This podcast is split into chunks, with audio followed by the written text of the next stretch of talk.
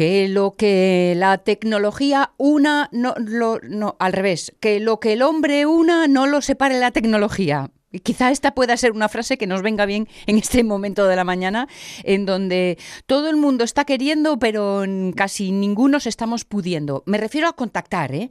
Y es porque la tecnología en este momento nos impide estar mano a mano, o más bien diría voz a voz, con Pachi Poncela. Pero bueno, él sigue dándole al botón, ¿eh? A ese botón del, del on que de pronto convierte el mundo entero en algo accesible y posible en la ventana de tu ordenador en casa.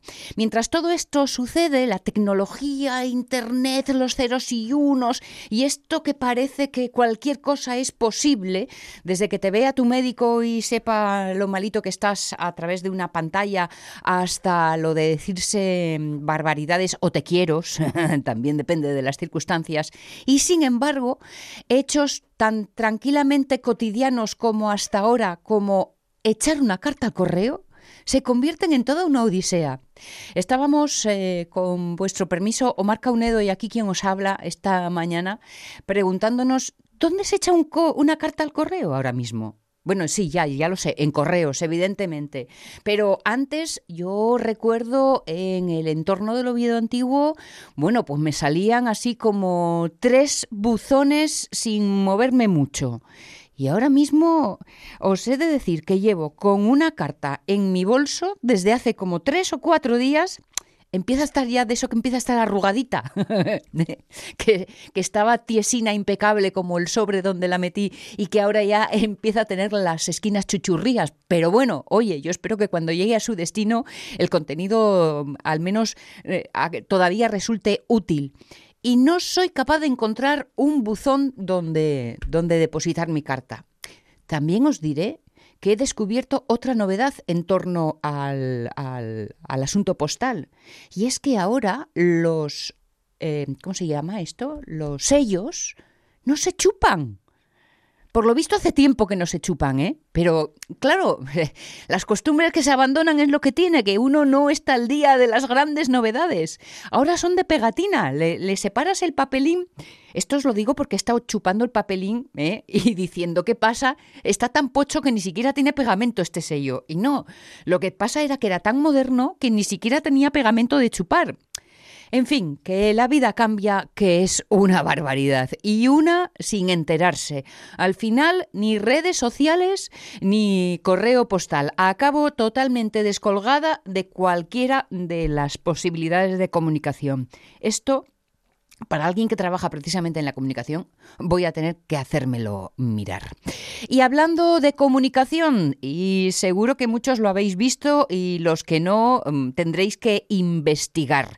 Dicen las malas lenguas, o si me permitís yo diría que las buenas, que ayer nuestro queridísimo compañero y sin embargo amigo, Pachi Poncela, aparecía en ese eh, larguísimo, antiquísimo y clásico concurso de televisión. Bueno, sí, es cierto que muchos no lo visteis porque estabais viendo TPA, pero oye, quién sabe, a lo mejor en un descuido. ¿Habéis estado enganchados a algún programa de televisión? ¿Eh? Quizá ahora la cosa sea más complicada, pero todos tenemos un pasado, fuimos jóvenes y las cosas eran diferentes. Recordad, los sellos se chupaban, el mundo era distinto. No sé, un concurso, una novela, mm, el telediario. Esa es nuestra pregunta hoy eh, para el tiempo del Facebook. Así que id pensando, haced memoria y seguro que en muchos casos, mientras vais planteando vuestra respuesta, os sale un tararí tararí, es decir, eh, tarareando esa sintonía del programa preferido. Porque, por ejemplo, así ahora mismo lo primero que me viene es Canción Triste de Hill Street ¿eh? y a ver si no hemos tenido su música en nuestro cerebro. Son algunas ideas por ponernos así a pensar. Claro que hablando de música, estas cosas se maman desde pequeños. Digo lo de mamar con perdón, ¿eh? así que eh, vamos a ponernos en marcha precisamente de forma musical. La radio es mía. Pachi Poncela.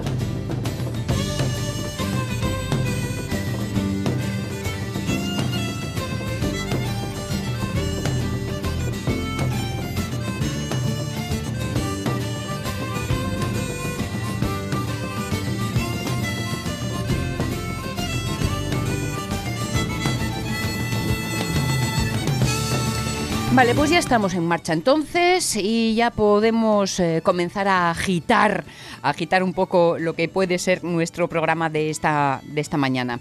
Por cierto, que os digo que los tenemos en caza y captura. ¿eh? Uno, uno lo tenemos malín, ya lo sabéis, que es Jorge Alonso, a Pachi Poncela, eso, en caza y captura tecnológica, o Marca Unedo, que esta mañana venía feliz como una perdiz porque decía el hoy fin de semana, eh, hoy sábado no, viernes, ¿eh?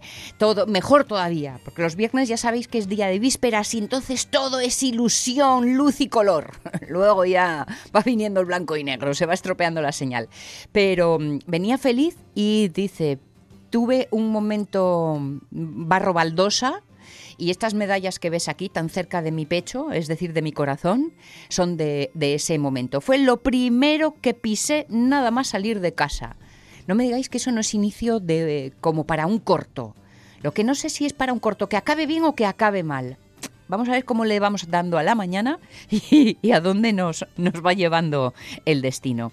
Os hablaba de música y de esa música que podía estar más cercana aún, y esas eran las intenciones, pero hay un refrán asturiano que dice que a falta de pan buenas son tortas, y esto es lo que han pensado desde la Orquesta Sinfónica del Principado de Asturias, que en estos días tenían que estar celebrando su programa Linking Up y que, pues, a falta de, de poder hacerlo hombro con hombro, instrumento junto a instrumento, lo están haciendo en Linking Up.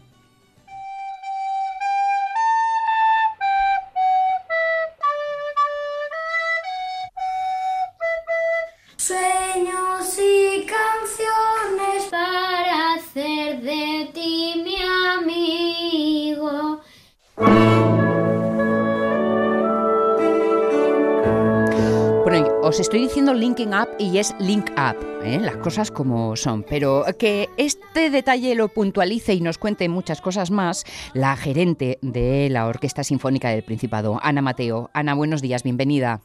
Hola, buenos días. Link up. Link Up. Vale. Sí. Bien.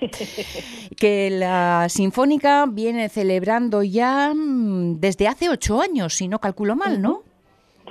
Desde hace ocho años eh, que empezamos con dos conciertos, eh, dos pases y ahora estamos en ocho y se nos siguen quedando centros fuera.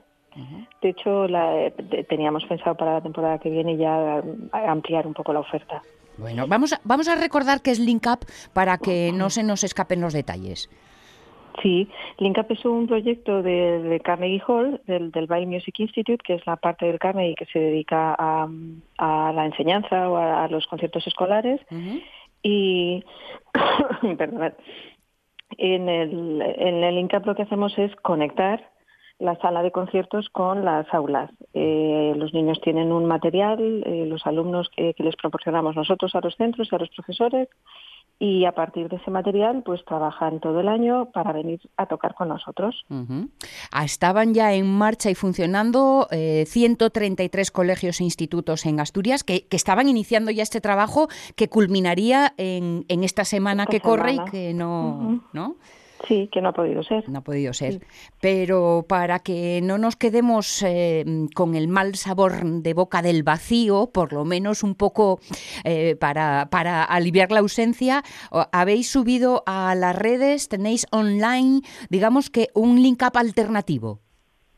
Sí, hemos, se nos ocurrió el, poder hacer, eh, bueno, pues este, este pequeño link up y de manera que los alumnos o, bueno las, las, niñas y los niños que salen en el, en el vídeo pudieran mostrar el trabajo que han ido haciendo y la verdad es que tuvimos una respuesta estupenda. Eh, siempre digo que sin los profesores el link up no sería posible, pero es que esto que hemos hecho ahora también sin ellos eh, y sin su complicidad y sin su colaboración no, no hubiera podido suceder. Mm. De eh, eh, casi 10.000 alumnos que estarían involucrados a, a, 260, y que lo que han hecho ha sido eso, versiones en digitales, cinco episodios que podemos ver en el canal de YouTube de la orquesta, ¿no? Eso es, eh, las, las cinco eh, partes del link up que, tocan con nosotros es eh, bueno pues es lo que les hemos ofrecido. Primero hemos hecho la versión en la orquesta y luego ya les hemos mandado a ellos las, las maquetas para que construyeran desde los centros, enviaran a los alumnos las las suyas. Vale. Con piezas muy conocidas, muy identificables y también con piezas eh, creadas específicamente para el proyecto. Sí, eh, la, canción inicial, que será probablemente la última que pongamos en, redes, es, eh, es la, la canción, digamos, que define o que define o que identifica, mejor dicho, al, Link Up, ¿no? Ven a tocar. eh, siempre empezamos con, cantando esa canción en todos en todos los Link Up, porque hay hay tres versiones que hacemos en Asturias de Link Up diferentes. Entonces digamos que el, el, las identificamos a través de este Ven a tocar. Y luego tenemos eh, dos versiones de dos canciones populares eh, que, que, coplan versión en su momento, pero que el compositor residente en Link, Captain Cabanis, eh, también ha hecho para, para los niños, que son Ven a tocar. Y me compré un gato por mi acat, em, que también iremos viendo estos días. Hoy, por ejemplo, también tenemos la otra parte clásica, que es la Sinfonía del Nuevo Mundo. Sí. Y yo creo que eso es todo, me parece, las cinco los cinco temas, La Oda a la Alegría, sí, las dos canciones, efectivamente, y, la, Oda la, y em, la Sinfonía del Nuevo Mundo, perdona. Esa Oda a la Alegría que estamos escuchando, que nos acompaña, que ayer se subía a redes, abriendo así este mini link up, pero oye, mm, por lo menos que uno no diga que, mm, que hemos perdido el paso y que de una forma u otra esta experiencia pueda darse, aunque sea eso, en este formato lejano y pequeño, que por cierto, eh, de las 150 orquestas creo que son en total las que participan en el Link Up. La OSPA fue la primera que se ha puesto online, ¿no? En este sentido. Sí, sí, allí están eh, muy contentos con el trabajo. De hecho, este, este vídeo de La Oda a la Alegría les ha encantado. y, y, lo quieren compartir para ver si otros se animan también y se lanzan a, lo digital. Decían en mi casa que a grandes males, grandes remedios. Pues aquí están los grandes remedios desde la OSPA. Ana Mateo, gerente, gracias por acompañarnos, por ese esfuerzo extra y por el cuidado, la atención que siempre se tiene en los más pequeños y en enseñar ese, ese lado educativo de la OSPA que es tan, tan importante como servicio público de la orquesta. Muchas gracias. Un abrazo, buenos días. Un abrazo, chao, chao. Hemos, llegado al final, ¿eh? justo rematando. La verdad es que empezar el viernes entonces con la Oda a la Alegría, Pachi Poncela, ¿Estás mm, ahí? Sí, esto es muy habitual en... Sí, tenía un problema aquí. Esto es muy habitual en los más pequeños cuando se enfrentan a la música clásica. Bueno, les pasa a los mayores también, que lo que. Pero luego acaba dándose la vuelta lo que es la una oda a la alergia, es la oda a la alegría al final, porque la música clásica produce un cierto sarpullido al principio, pero luego cuando dices tú, ah, pero no era lo que me habían contado. Y entonces es ya cuando te alegras y, lo disfrutas. Oye, qué, qué, buena idea, claro, lo que dices tú, a grandes males, grandes remedios, que no se puede con 9000, pues venga, vamos a hacerlo más pequeño, mm. pero vamos a hacerlo, ¿no? Que si no perdemos el tren. Exacto, para que eso no ocurra, aquí está esta, versión mini para, además, fíjate, lo bueno que tiene es que la podemos eh, compartir al estar en la red todos los demás, los que no pertenecemos, los que no, no pues estamos podéis ir sí, directamente a YouTube, al canal de la OSPA, que es OSPA Sinfónica, podéis ir a Facebook también, que tienen ahí su Facebook, a Instagram, a Twitter, vamos, que problemas para conectaros no va a haber. Y para disfrutar de este, del Link Up, que cumplía, fíjate, ocho ediciones este año y a la octava han demostrado que pueden reinventarse. Pues olé por el INCAP y por la OSPA, además también. Exactamente. Em, tenía problemas, Avellaneda, tenía algún problema aquí. Ya te veo, ya te veo. Tenía problemas, pero del tipo Juan Pastor, ¿sabes? Que por varias razones. Bueno, por dos en concreto. Una de ellas es que ayer comenté en la radio, te acordarás, ¿quién puede olvidar algo así? Que mi modelo vital era José María Aznar. ¿Te acuerdas? lo, dije alto y claro, pero por una razón, también lo expliqué. Lo que pasa es que las explicaciones no hacéis caso. Eres un loco. Eso es lo que te pasa, que eres un loco. Claro, soy un Juan Pastor de la vida. Y no, vamos a ver, el, problema es que no habéis escuchado lo que dije después, porque se ha creado su propio mundo, se ha creado su propia realidad paralela en la que hace tableta con todo, hace tableta abdominal, hace tableta cerebral, entonces es una especie como de hipermusculado vigoréxico y él se cree que es así. Y a mí me gustaría ser como ese tipo de personas, o sea, me gustaría ser como Aznar en el sentido de que me he construido mi realidad y vivo mi Batcueva y desde aquí ya no me sacan, ¿no? Salvo que, le pasa a mí a Batman, salvo que pongan reflexión que es lo que él está esperando. Está esperando que alguien ponga un reflector que diga, sálvanos. Para la gran llamada. Lo que te pasa es que pisaste el cable. puede ser. Y puede así ser, no, eso- los ceros, los unos no pasan, no hay manera. Así Ah, que, no, no había forma. No, pero luego además también por, eh, descubrí que realmente no es verdad y quiero desmentirlo lo de Aznar, lo que dije ayer, porque no Mm. quiero ser José María Aznar en, en ningún caso. He descubierto cómo quiero ser. No quién quiero ser exactamente, pero sí cómo quiero ser. Y esto fue, fíjate, eh, Sonia, leyendo un libro ayer, me estoy leyendo una especie de biografía que no es tal de un personaje, que no voy a decir cuál es, porque no os interesa, bueno, más que nada porque si no, sabéis tanto como yo y, y qué gracia tiene. Bueno, pues este hombre contaba que él tenía un abuelo marino, sí. marino mercante, que se pasaba muchísimos días, semanas, meses fuera de su casa. Bueno, Mm. cuando volvía a casa, mm, volvía siempre con regalos, con, con objetos exóticos la mayor parte de las veces, y organizaba algún tipo de fiesta. ¿Para qué? Para reencontrarse con su gente, para darle una alegría a la familia, etcétera, etcétera. Bien, el abuelo en cuestión volvió una vez de una de sus travesías con dos jarrones chinos Sí. y inmediatamente mm, de llegar organizó una fiesta en su casa y puso a la entrada de la casa los dos jarrones chinos. Con tan mala suerte que una señora que llegó a la fiesta que este hombre había convocado con el bolso zaca le dio uno de los eh, jarrones chinos y lo rompió. Vale. Y bueno, imagínate a la señora zorada diciendo madre del alma, ay, Desastre, por Dios". desastre. Bueno, bueno, ¿cómo es posible? ¿Cómo podía hacer eso? Y el abuelo de este personaje le dijo, tranquila señora, no importa. Y zaca, rompió el segundo jarrón. Eh, Así quiero ser yo en la vida, que me importe todo una higa y que además, oye, si ves a una persona que lo está pasando mal, Exacto. dice, no, lo paso usted sin importancia, pumba, venga. Eso es, que te jarrón. importe todo una higa, excepto eh, el, el bien sentir de quienes estén contigo, ¿no? Pues sí, pues así Eso es. es. Con lo cual ya tengo un nuevo ideal en la vida. ¿Qué Vale, te parece? y este, este eh, perdona porque no me enteré muy bien, ¿este es mm, eh, personaje real o...? o- Es una historia real. Vale, sí, vale, es una vale. historia real del abuelo del personaje del que estoy leyendo estos apuntes biográficos, que por cierto son muy interesantes, pero no os digo cuál, quién es. Ya os lo contaré otro día, Bueno, si me apetece y si no, no. Y luego está también que tuve que contestar WhatsApp por lo de ayer de la tele, que, a ver, si este Pero- hombre, si Jordi Hurtado tiene la capacidad, tiene la eternidad por superpoder, yo tengo la ubicuidad. Es decir, yo puedo estar en mi casa en Gijón, pero a la vez puedo estar en el plató de San Cugat del Vallés haciendo saber y ganar. Pero Mari, Está- Mari, perdona, perdona, Dime. Mari. Esto, esto se cuenta antes, no después, ¿sabes? No, pues si no, lo- que no lo sabía, yo no, no tenía ni idea. Ah. Ayer por la tarde empezó a llegar el mensaje y dice, oye, que te estoy viendo en la tele, que está saliendo. Claro, no tienen programas nuevos y ponen programas antiguos. Y, y no sé, ha coincidido que han puesto uno de hace creo que es un par de años, con no sé qué aniversario, Sí. y ahí aparecía yo haciendo el ridículo, Sí, porque, sí. A ver, pues no soy yo ni mi sombra, vamos, era, tenía, de- pretendía ser- Y luego, claro, es que además me pusieron al lado de María Siguero y del gran Alberto Sanfrutos y parecía ahí rapa de lancha, no, no había manera. Y entonces he tenido que contestar mensajes, no, pero no, no soy yo, no soy yo, es un primo mío venido a menos.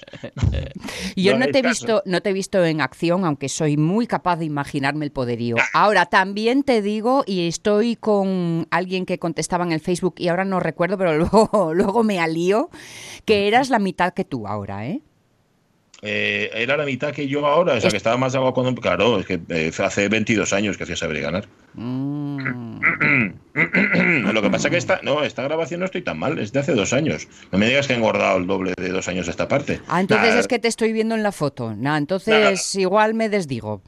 Un oyente menos. Un oyente menos, esto lo borramos, nada. Si, si va a decir que el presentador está gordo, no queremos oyentes así. Bueno, esto viene al- caso de la pregunta que planteamos en Facebook, que es si tenéis algún tipo de, o habéis tenido alguna vez, algún enganche televisivo. Eh, ahora sí, lo de las series está ya, bueno, pues todo el mundo se engancha a una serie, o a dos o a tres. No, me refiero a programas de la tele. Hmm. Hay alguno que ha salido ya por ahí y alguna vez hemos hablado de ello, que es engancharte al hombre y la tierra. ¿no? Sí, por ejemplo, por ejemplo. O yo que sé, alguna serie de producción nacional. ¿A quién se engancha? Cuéntame. Pero ¿quién está muy enganchado al Picu, por ejemplo? Ujú. en TPA? A ver, ahora todos veis TPA, ya lo sé que no tenéis tiempo para otras cadenas, pero cuando veíais otras cadenas, ¿a qué programas os enganchabais? Esa es la pregunta de hoy de nuestro Facebook. Lo Y primero- podéis poner ahí. Lo Sí. primero que me salió fue Canción Triste de Hill Street. ¿A qué te enganchaste? Sí. ¿eh? de atención, corre, corre, que comienza y todo el mundo se pone en on. Yo ya te lo conté a Abigail, yo estaba enganchado a Abigail. Ole. Que era la de la siesta y me, que mientras dormitabas un poco veías a Abigail y las desgracias de Abigail Guzmán. y Yo en ese palo me quedo con Doña Bella, que fue Bella, la sí, sí. telenovela por excelencia, la primera y la más mm, alucinante, la brasileña. Enganches televisivos, ponedlos en Facebook y si queréis llamar al 984 1050 48 os aconsejo que no lo hagáis porque es un lío ya establecer comunicación entre los que estamos aquí en la radio mía habitualmente como para encima decirle a Caunedo que coja el teléfono. Vamos, estamos locos todos, ¿ok? Y aparte que ahora mismo el teléfono está ocupado. Dale, Caunedo, dale.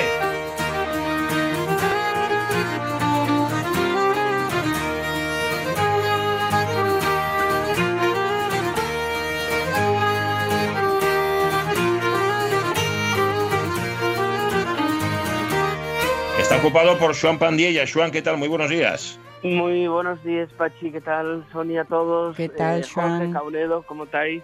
¡Ay! Jorge no está hoy, que está malín. Vaya, hombre. ¡Ah! Va un día que te remangaste, tu culo se te vio. Bien. Ay, ay, ay, ay, ay, ay, que no damos una. Bueno, bueno. Ay, eres mi héroe, Pero, Juan. pero vas a seguir intentándolo, Juan. Vas a seguir Oye, intentándolo, no, di no, que sí. no, Hubo, hubo un montón de semanas que hice pleno, ¿eh? Sí, sí, Sí, sí. eso es verdad. Este también de verdad, ¿eh? Es verdad, es verdad. Bueno. No tiene importancia. Allá donde está Jorge, que ahora mismo está en la camina, metido, le llega tu saludo y tus cariños. Así que sin problema. Bueno, em, ¿qué nos traes hoy, Joan?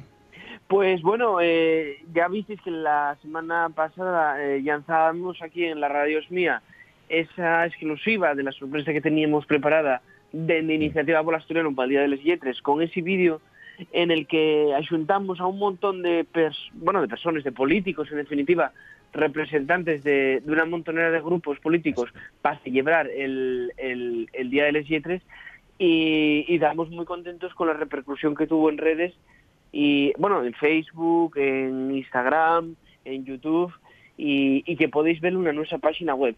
Y ya que en, a través de esta iniciativa que, que no se pudo hacer de manera institucional, de manera oficial, eh, en la Xunta Nacional de Principado, logramos a través de un montón de vídeos pues xuntar a diputados de PP, de PSOE, de Podemos, de Ciudadanos, de Izquierda Unida y de Foro. Y además también de- del presidente del Principado, de, de Adrián Barbón, a participar en este homenaje en definitiva a los escritores y a los y a las letras asturianas y a las letras asturianas, ¿no? Estamos muy contentos, como digo, con el resultado y, y ya visteis, bueno, no sé si vi- lograsteis ver el vídeo en la página web o no, Sí. pero aparte de, de tener, eh, bueno, pues un poquillín de todos los colores también, tuvimos eh, lecturas de, de varios autores, eh, algunos también optaron por microrelatos y en otros casos también, bueno, pues eh, por, por, por composiciones también gallego-asturiano, como y el caso de Álvaro Queipo, que, que hizo una lectura de, de Amarguras de un viaje de Ramón García González, y bueno, que estamos muy, como digo, muy contentos con el resultado de, de, de esta, de esta campaña que hicimos, ¿no? Bueno, tenéis que estar doblemente contentos, primero por haber hecho un vídeo tan chulo y segundo por haber hecho ahí de pegamento, ¿no? No es tan fácil que casi, casi todos los grupos políticos se junten para hacer algo y, oye, ponerlos a todos de acuerdo ya solamente por eso, Joan, ya es un éxito, ¿eh? Sí, sí, sí, no, además, como, como digo, estamos contentos en definitiva, porque, bueno, cumplimos un poquín, entre comillas, eh, la misión que tenía que haber hecho, bueno, pues la Junta General como, como, como organismo, pero que evidentemente no se pudo hacer por la pandemia, pero no queríamos que, que aunque el día les 3 se, se, se traspasase para pa Chobre, dejar un día así un poco vacío, ¿no? Entonces, bueno, Claro. optamos por hacer de esta manera eh, animar un poco a, a la lectura de poemas. eh, hay un microrelato, como digo también, de Pablo Suárez de Little Babylon, de, perdón, de, de un microrelato que, que lle, eh, Nuria, Nuria Rodríguez de Podemos y, hacer un poquín, en definitiva, también de, de- de lo que comentamos el viernes pasado, ¿no, Pachi? De que, Sí. en definitiva, la literatura, la cultura asturiana, llene todos. No hay nadie que se pueda apoderar de ella y que lleve obligación de todos defenderla y, en definitiva, ¿por qué no?, presumir de ella, ¿no? Es una de sus grandes virtudes, además. Sí, así me. Ya digo que coincidió, yo creo que la, bueno, la escritora que en el que coincidieron dos fue Marta Mori, que Ujú. leyeron Lo- Lorena Gil, Lorena Gil de Podemos y Armando Fernández de, de Ciudadanos, y también fue llamativo porque dos de Yangreu optaron por Manfer de la Hiera. Mm. Entonces, eh, Sí. tanto Pedro Leal de Foro como eh, la senadora María Fernández del, del, del PSOE, los dos yangreanos optaron bueno pues por, por Manfred de la Hiera, Manfred de la Hiera ¿no? Entonces, bueno, ya digo que, que hubo una, una variedad muy, muy interesante de, de escritores. Yo creo que hicieron todos bastante bien, ¿eh? que se defendieron todos bastante bien. Y, y de Iniciativa por Asturiano muy contentos también por, por el resultado. Nada, que hayan, que hayan dicho que sí, eso ya es una buena noticia, es una cosa estupenda. Y esto igual, fíjate, al margen ya del acto institucional y que va a tener lugar dentro de unos meses, etcétera, igual ya se podía convertir en una, en una costumbre y no es por hacer un día paralelo, sino oye, por hacer una actividad más. Todo esto enriquece, ¿no? De alguna forma. Sí, que en definitiva aporta un poquín, dada la situación y, y, la, y bueno, y en los momentos que estamos viviendo, pues eso, que, que en definitiva aporta, ¿no? Y que la imagen que queríamos tras, eh, trasladar de unidad, eh, una imagen de, pues, de estar todos juntos en defensa de la cultura, pues en este caso literaria y creativa, pues estamos muy contentos, muy contentos con ello, ¿no? Uh -huh. Pues nada, enhorabuena. Literatura y creación.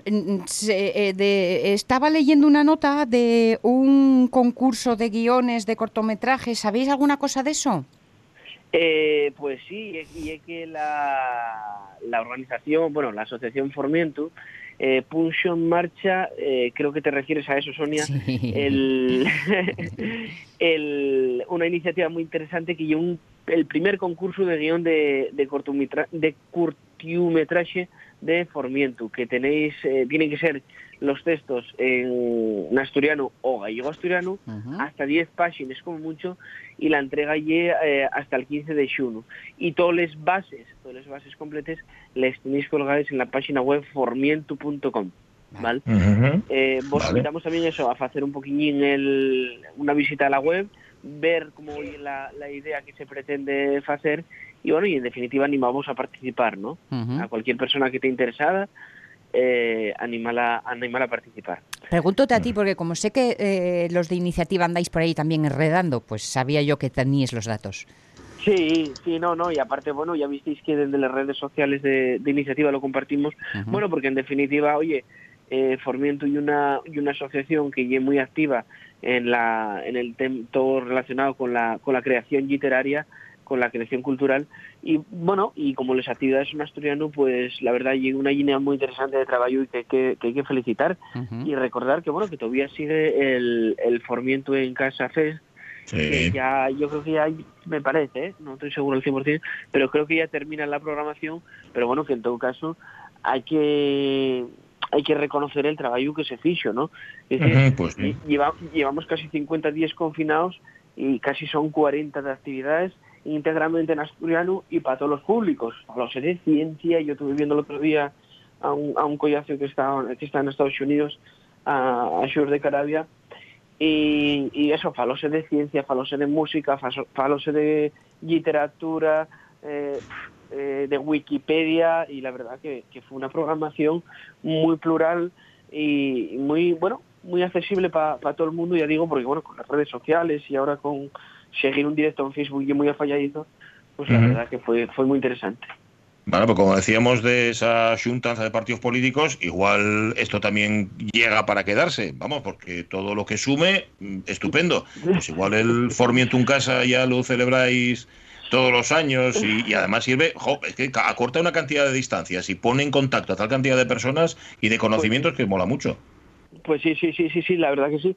Y además eso, Pachi, que que yo, yo creo que lograron eh, hacer una programación eh, abierta a todos, es decir, de, de música, sí, sí. Eh, de, de, un montón de, de, actividades muy, muy, muy, muy, muy, muy prestosas, ¿no?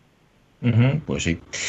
Bueno, ¿qué más tienes? ¿Algo más? Y nada, muy breve, y es que pusieron en contacto con nosotros de la Asociación para el Fomento del Ferrocarril Convencional y la Movilidad, porque querían, bueno, pues trabajar eh, en asturiano en esos de reivindicaciones en esas propuestas y de, de iniciativa por asturiano en principio vamos a estar muy muy vamos a lanzarnos a colaborar con ellos también en definitiva para lograr lo mismo que intentamos hacer con el vídeo, ¿no? Que el asturiano esté presente, eh, bueno, pues en todas las organizaciones, en todos eh, los estalles y, y, y, que, y que no depende solo lo que siempre insistimos que el asturiano non val solo para falar de cultura, non val solo para para falar de poesía, sino que podemos expresarnos al mundo en asturiano eh, sobre cualquier tema y sobre cualquier realidad, ¿no? Esa es un poquillo Pues la, la, la idea. Y para reivindicar incluso, bueno. Y para reivindicar. Anda que no sabe de reivindicar lo- los del asturiano. Eso es una especialidad por, por necesidad, Sí, sí, fundamentalmente. a la fuerza ahoguen, claro. ¿Qué, qué vas a hacer? Bueno, Sí, sí, sí. pues, pues nada, echáis un vistazo a la web de Iniciativa por Asturiano y ya que estoy en ella, pues también a la web de Formientu.com con ese concurso de guion de curtiometraje Formientu y con todas las actividades que han estado haciendo durante estos días y durante estas semanas.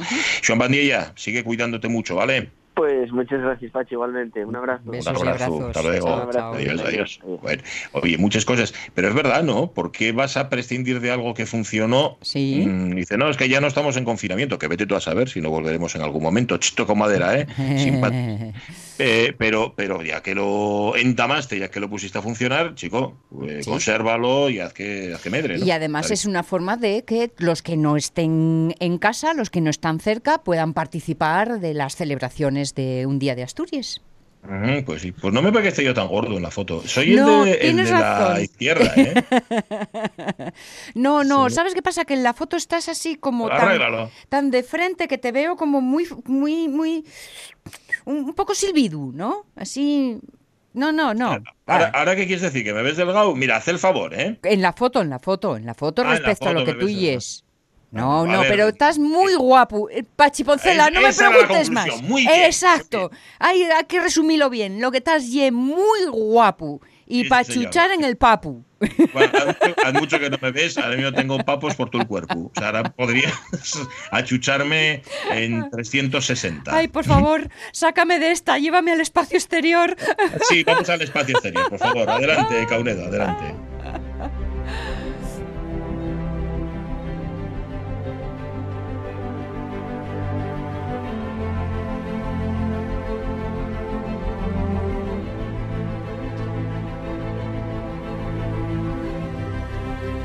Además, chico, como en el espacio exterior no hay gravedad, pues, pues a mí que más me da, como que vas por ahí flotando y más bien. Por eso lo eligió Miguel Martín, para pasar sus horas. Miguel Martín, ¿cómo está? Buenos días. Hmm, Hola, buenos días, ¿qué tal estáis? Hola. Qué hola, bien Miguel. ahí, flotando en el espacio, ¿eh? qué bien se está.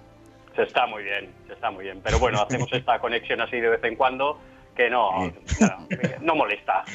No, no molesta. De hecho, oye, te mantiene unido, es una especie de cordón umbilical con Ahí el está. suelo, con la tierra firme, y así no te despistas, ¿no? Ahí está, Muy bien. sí, sí, sí. Está muy bien. Bueno, hoy tenemos Oye, dos temas. Hay uno de ellos antes que de nos nada, proponía. Manuel Paz. eh, antes de empezar, perdona, ¿qué quieres pasa, decir? Miguel? Antes de Ah, nada, daros, daros la enhorabuena por Ah. la entrevista que hicisteis este, creo, este miércoles, este miércoles en la Radio Es Mía, a Juan Luis Fernández, Ah, catedrático del Departamento de Matemática Aplicada de la Universidad de Oviedo. Sí. Vamos, para mí, de lo mejor, es que no, no me quería olvidar de esto, de lo mejor que he escuchado sobre estimaciones matemáticas con esto del coronavirus. ¿eh? Es que además de que trabaja muy bien, lo cuenta muy bien, porque no es la primera vez que hablamos con él en la radio y siempre cuando terminas parece que lo entendiste todo. Sí, sí, estupenda. Gracias a él. Estupenda, me encantó, me Mm. encantó. Mm, Enhorabuena. Pues sí, pues sí. A ver, que no, que no tiene mérito, que el mérito es como siempre. Del invitado. eh, Es, es del, in- del invitado. Y hay algunos invitados que te lo ponen fácil, fácil. Y Juan Luis es uno de ellos. No, no creas, eh, Miguel, no es la única felicitación que recibimos, porque da gusto eh, escuchar. Y, y Mm. tú, que estás en contacto constantemente, a los expertos, a los que saben, a los que lo dicen de manera ponderada, a los que sabes que además lo dicen de la manera más objetiva posible. Da gusto Sí. escuchar a los técnicos en estos días. ¿eh? Exacto, eso es, eso es. Sí, señor.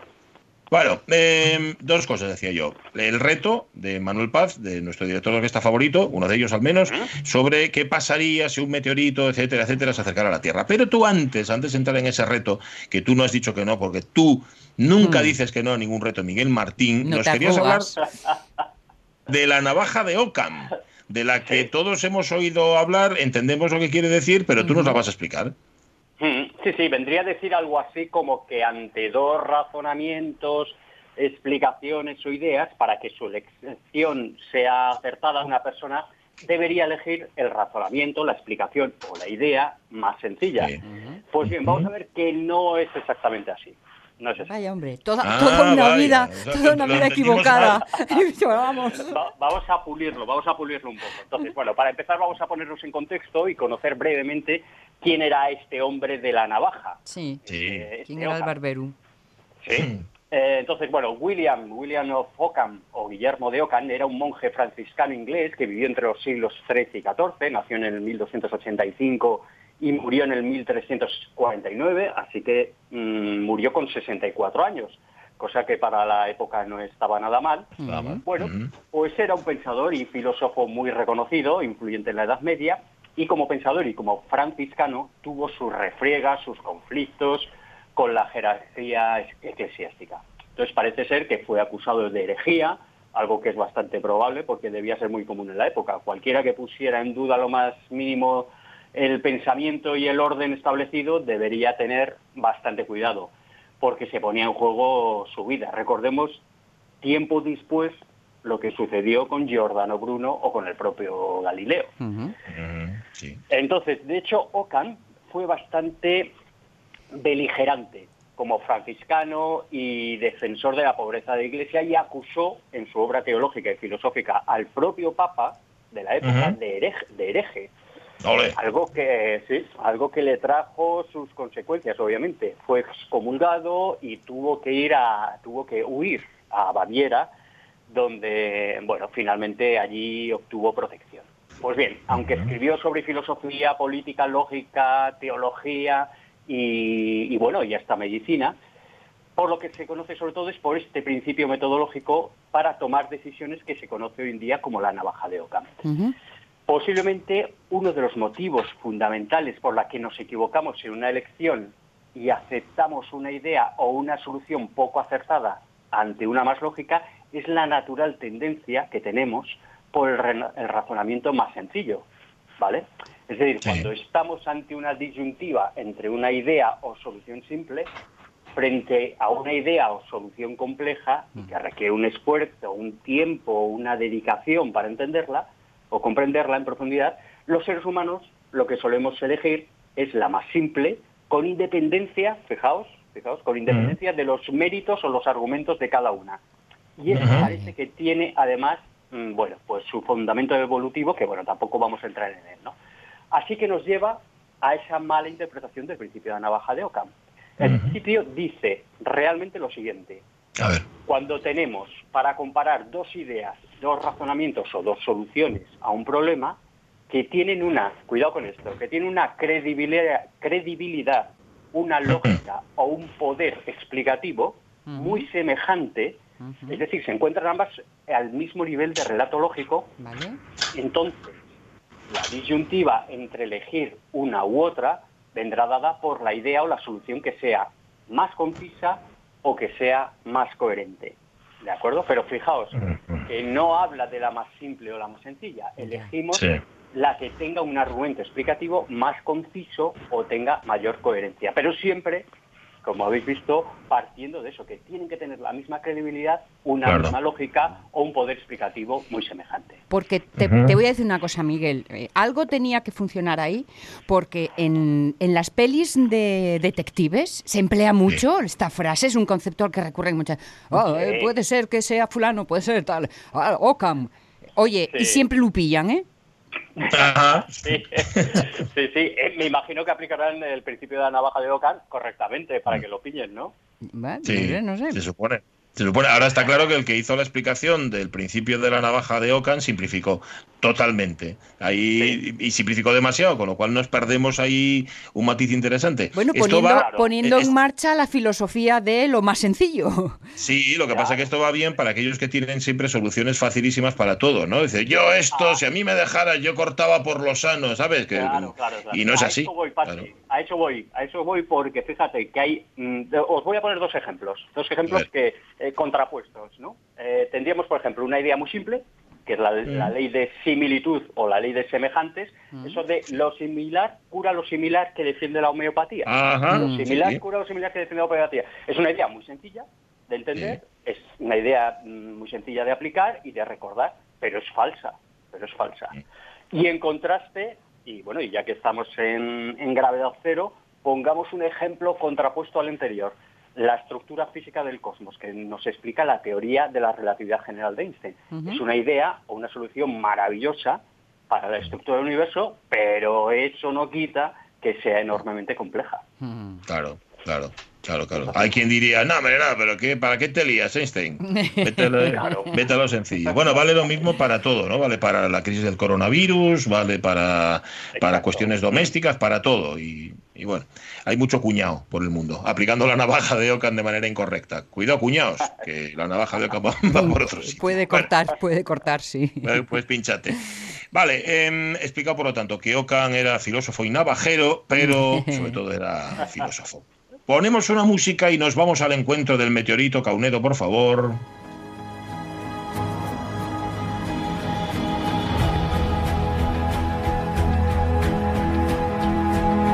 Señor, Miguel Martín la semana pasada aceptaba el reto de Manuel Paz y, uh -huh. y, planteaba, bueno, va a plantear de aquí a las 11 respuesta a la pregunta. ¿Estamos preparados para un eventual acercamiento peligroso y posible impacto de un gran meteorito en la Tierra? Ole, ¿Eh? ole. Vamos allá, vamos a verlo. Vamos a hacer A un ver. pequeño, muy, muy, muy, muy breve resumen, porque esto tiene mucho, tiene mucho, pero bueno, a ver si por lo menos lo ponemos en contexto. Bueno, antes que nada, hacemos un muy breve repaso de la terminología, ¿no? Para aclararnos.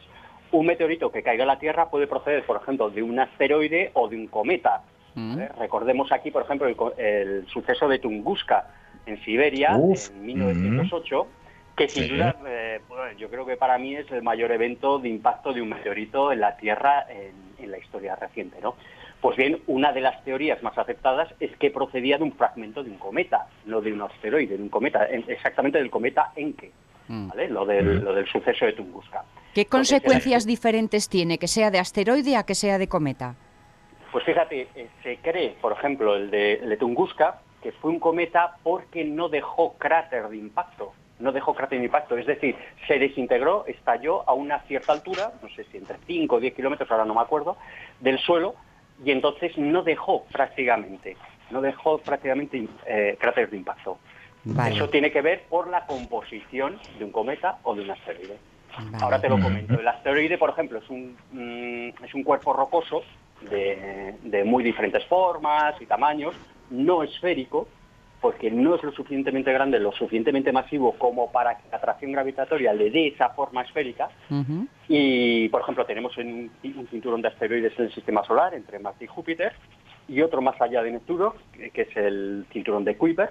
Pero, por ejemplo, dentro del cinturón de asteroides, entre Marte y Júpiter, tenemos a Ceres, que es esférico, Mm. pero es considerado un planeta enano, Mm. no un asteroide. Y dentro de los objetos transneptunianos del cinturón de Kuiper está Plutón, que también es esférico, pero igualmente es considerado un planeta enano y no un asteroide. Por sus tamaños los sí. conoceréis. Claro, claro, un asteroide tiene una forma, esta forma patatoide, ¿no? Podríamos decir, así aproximadamente. Entonces se considera que los asteroides mantienen también sus estructuras más o menos, más o menos originales desde la formación de nuestro sistema solar. Serían los restos, para que nos hagamos una idea, los restos de esa inicial etapa de formación. ¿no? Además, ahora se estima que en su momento, hace miles de millones de años, pudieron aportar también moléculas complejas que posibilitaran la vida en la Tierra, que eso hemos hablado alguna vez en Sí. la Sí.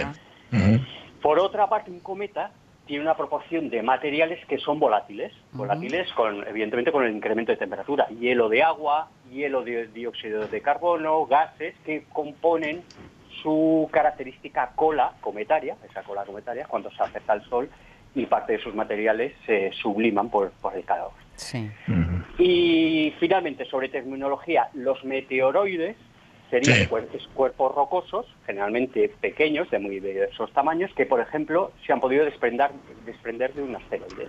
Por Ujú. choque o pueden formar parte del rastro de partículas que han ido dejando un cometa cuando se ha ido sublimando parte de sus materiales en, en acercamiento al Sol. Bien, entonces, cuando las órbitas de la Tierra y de alguno de estos meteoroides se cruzan, debido Sí. a la velocidad y la fricción de la atmósfera terrestre, puede fundir estos meteoroides y entonces tendríamos un meteoro o estrella fugaz. Meteoro. Ah, Pero si este cuerpo rocoso, este meteorito, este meteoroide, perdón, que viene del espacio es lo suficientemente grande y la atmósfera no logra fundirlo por completo, tendríamos un impacto en la superficie terrestre y a eso llamaríamos, le llamaríamos meteorito. Pero como veis, estamos hablando de lo mismo. ¿eh? Vale, pasa está, vale. Según la situación, según la situación, pues se llama meteoroide, se llama meteoro, o estrella fugaz, o meteorito. La, la- la pregunta es inminente. ¿Tenemos muchas migas de esas por ahí volando que no se nos puedan meter en el ojo? Pues mira, los objetos que están bajo vigilancia son los NEO, son los NEO, que es el acrónimo en, en inglés de Near Earth Object, es decir, objetos cercanos a la Tierra, y se estima una cantidad de al menos 600.000 asteroides. Con- estos son datos que he recogido en 2019 en el sistema solar. Bueno, hay otras fuentes también que suben esta cifra, unos 750.000, pero bueno, vamos a dejarlo en 600.000. Y de ellos habría más o menos, más o menos unos 20.000 neo, lo que supone un 3,33%, es decir, uno de cada 30, uno de cada 30. Caray, mucho, Y ¿no? de esos 20.000, Sí. de esos 20.000 neo, hay al menos 800, 800 de especial seguimiento que se encontrarían clasificados, mm, digamos, como de riesgo latente. ¿De acuerdo? 800. Vale. ¿Vale? Para que nos hagamos una idea. Entonces, bueno, pues uno de los estamentos más, más importantes eh, de centralización y coordinación a nivel mundial de la información científica sobre estos asteroides, cometas y el seguimiento vigilancia de estos NEO, es el MPC, el Minor Planet Center de, de la IAU, de la Unión Astronómica Internacional, y después, bueno, pues hay muchos organismos nacionales y supranacionales que trabajan en ello. Por ejemplo, la ESA, la Agencia Espacial Europea, pues cuenta con una oficina de defensa planetaria, además también tiene el Centro de Coordinación de Objetos Cercanos a la Tierra y tiene funcionamientos, pues por ejemplo, la Estación de Óptica Terrestre en la isla de Tenerife, que se utiliza en parte para seguimiento y vigilancia de estos neo que estamos hablando, ¿no? Que es- pueden suponer riesgo. Es que España. asusta, asusta un poco, ¿eh? De todas formas, alivia nuestra tensión. Estos neo, a pesar de ser numerosos, porque hoy hablas de, de cifras, mm, ah, a mí me llaman la atención, aún a pesar de ser numerosos, digo, deben de tener una probabilidad de impacto muy baja, ¿no? Tiene una probabilidad de impacto baja. Lo que pasa es que no se conocen del todo todos. Ya. No se conocen del todo todos. Esa- ahí está la, la historia. Mm, eh, tenemos censados todos, todos, exactamente todos esos cuerpos que pueden acecharnos, entre, entre comillas. Pues, pues no, porque siempre año tras año se van descubriendo unos y otros y dices, ah, bueno, pues este tiene una órbita un poco más alejada, este la Sí. tiene más cercana. ¿no? Y como preguntaba Manuel Paz, y si, venga, ya tenemos a uno localizado que viene directamente por nosotros, ¿tendríamos eh, cómo reaccionar? ¿Estaríamos preparados? Llegado el caso, ¿no? Llegado el caso, sí. Entre las posibles estrategias se han estudiado, bueno, pues la desviación de su trayectoria mediante el empuje, vamos a imaginarnos así, mediante el empuje de algún artefacto, mediante una nave espacial, un tractor espacial, que se llamaría un tractor espacial, que con el impulso o momento lineal suficiente como mm, para transferir en parte ese impulso y poder desviar la roca espacial de su rumbo. Todo ello, claro, eh, conociendo con precisión la órbita y las características físicas del- de ese meteoroide, ¿no? Y Ajá. asumiendo, asumiendo que hubiera que enviar a lo mejor varios de esos tractores eh, espaciales o anticipándose años, bueno, eso seguro, Mm, anticipándose años antes de realizar la operación durante meses. Esa sería un- una de las formas. Vale. ¿no? Lo de Otro- dispararle a lo Bruce Willis, mm, descartado. Ah, mm, ese es otro procedimiento, a eso voy. Ah. Ese es otro procedimiento. Sería interceptarlo alcanzándolo, en este caso, con un, con un misil balístico adaptado o modificado. En vez de intercontinental, ya sabéis que los misiles balísticos in- intercontinentales fueron adaptados y son los actuales cohetes espaciales, ¿no? Pues adaptar ese misil balístico eh, con carga nuclear. Aunque en este caso, a- como dices tú, Sonia, a cualquiera se le puede pasar por la cabeza el caos de miles de fragmentos ingobernables Claro. a lo que se quedaría reducido. Por tanto, claro, ahí habría que lograr hacerlo lo más alejado posible para evitar esa multitud de restos. Es decir, volvemos otra vez a la anticipación. Ya, ya, volvemos ya. otra vez a subrayar anticipación. Pero lo que no podríamos evitar es que, a lo mejor, a lo mejor, ¿eh? en posteriores órbitas alrededor del Sol, nos encontráramos con algunos de esos fragmentos. ¿no? Claro, lluvia de Pues miguitas luego. Claro, claro, claro. ¿Y cómo, cómo calculas eso? Claro. Mm, Eso ni siquiera un, un- un gran ordenador podría calcular cada uno de esos fragmentos pequeños, grandes, medianos, etcétera. Ni cada si- uno sale para un lado. Ni siquiera Juan Luis, el, gr- el gran matemático, podría calcular eso. ¿eh? Vale, sí, sí. tenemos Bueno. empujar, bombardear. ¿Hay más opciones? Bueno, sobre el papel habría otros eh, procedimientos para, para desviarlos, como utilizar el empuje, eh, el impulso que proporcionaría un láser, por ejemplo, si bien situado este láser en la Tierra o situado en el espacio en una nave espacial. Y, y ya te digo, de todos modos, para mí fundamental es el factor tiempo, el factor Vale. anticipación, Vale. porque si de todos estos procedimientos mm, no se consigue no se consigue antes de tiempo, pues lo que tendría que ponerse en marcha es la solución final, que vamos a llamarla la más eh, prosaica, que es tener planes de evacuación masiva de la región terrestre de, de impacto. Uy, uy, uy, uy, uy, uy. Uy, esa peli es muy cara de rodar, ¿eh? sí. Uy, Sí, uy, sí, uy. sí. Eso, eso no podríamos hacerlo. Lo de, bueno, claro, depende de cómo fuera, pero en, en caso último es que sería la, u- la última solución, la última solución. El Fijaos, sal- uno de los asteroides que, que- que se tiene más vigilados es el famoso 99942 Apophis, Ujú. que tiene una órbita cercana a la Tierra y tiene alrededor de 1.340 metros de diámetro. 1.340 metros, ¿eh? nada más ni nada menos. Y tendrá un acercamiento a la Tierra el viernes 13 de abril de 2029. Viernes Ah. 13 de abril de 2029. Vaya. Hace tiempo se estimaba que, ese, que en ese año podría haber una colisión real con la Tierra, con una probabilidad hasta del 2,7%, ¿eh? nada más y nada menos. Pero Ujú. ya hace unos pocos años que se ha bajado dicha probabilidad hasta hacerla prácticamente nula. Pero bueno, cuidado, las estimaciones que se barajan es que pasará solo a 31.000 kilómetros de distancia, que es, es muy poco, es muy poco. Ya, yo que Y- poner en la misma frase solo y 31.000 kilómetros me, me hago un poco de lío, ¿eh? Pero, en fin, entiendo lo que quieres decir. Bueno, para que te hagas una idea, los satélites geoestacionarios se encuentran más o menos, más o menos a 36.000 Vale. kilómetros. Sí, entonces está en Vale. casa. sí, sí, sí, sí. Y este sería uno de los más peligrosos, pero bueno, ya se ha descartado, por supuesto, ese 13 de abril de 2029 su, impacto. Bueno, pues nada, de momento, empujar, bombardear, eh, el, el láser. Bueno, pues mira, Virgencita, Virgencita, que no nos toque, que yo creo que esa sí que es la, la auténtica solución, porque si no, ya nos veo a todos pies en polvorosa, Miguel Martín. A ese, a ese espacio exterior al que vamos cada viernes, gracias a tus explicaciones y a tu compañía. Director del Splashdown, besos y abrazos, buen fin de semana. Hasta dentro de una semana. Gracias, gracias. Abrazos, abrazos. Llegan las noticias, llegan las 11 de la mañana, llegan los meteoritos, pero como no nos tocan, Hemos salvado el mundo ya, tranquilo.